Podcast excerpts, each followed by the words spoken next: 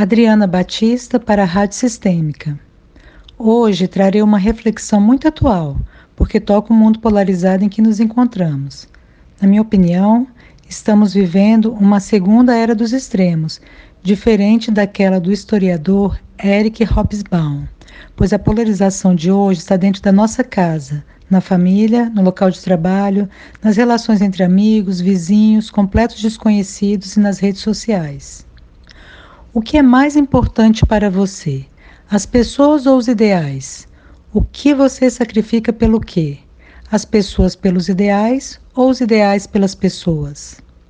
Essa frase do Bert Hellinger, que li no livro Um Lugar para os Excluídos, foi para mim uma das frases mais impactantes da obra dele e a partir dela redigi o seguinte texto.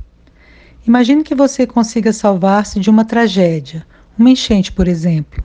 Então você tem a oportunidade de salvar outra vida. Estando num local sólido, você estende a mão a alguém já sem forças para alcançar o abrigo.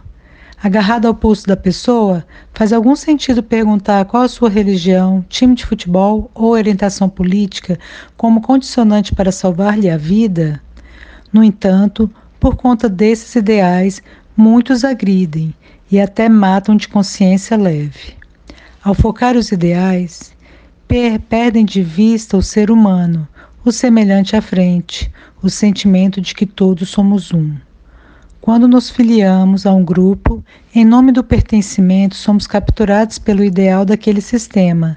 Perdemos a capacidade crítica para contestar ideias de dentro, até as mais esdrúxulas, e aceitar ideias de fora, inclusive as mais coerentes.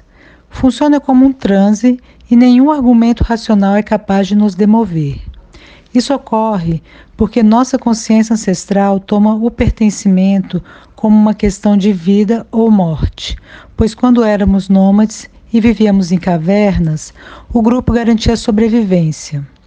Por isso, somos capazes de desejar o extermínio de estranhos ao nosso sistema, de cometer atos ilícitos ou imorais e de defender aos congêneres que o façam. Tudo isso de consciência leve.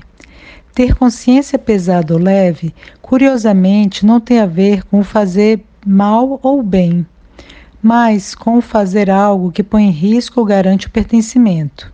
Portanto, indignar-se com a cegueira de alguém pertencente a outro grupo diz respeito à nossa própria cegueira enquanto inseridos no nosso sistema.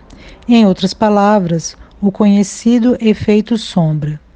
Quanto menos reconhecemos nossa sombra, quanto mais nos indignamos contra a sombra alheia. Qual a solução? aceitar que, na condição de membro de um grupo, padecemos de cegueira e de efeito sombra, tal qual aqueles que pertencem a outro grupo. Assim, posso acolher minha limitação e não indignar-me com a alheia.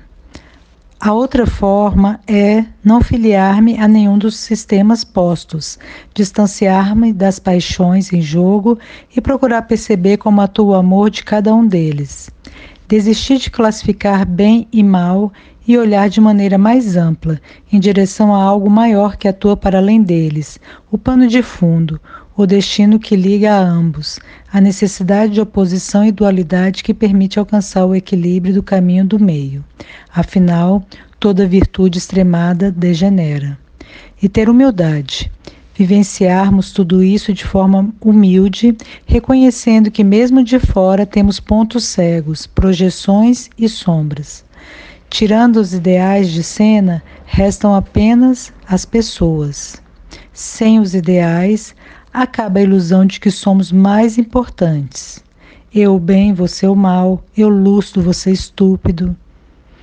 Ou seja, todos somos um. Eu sou você.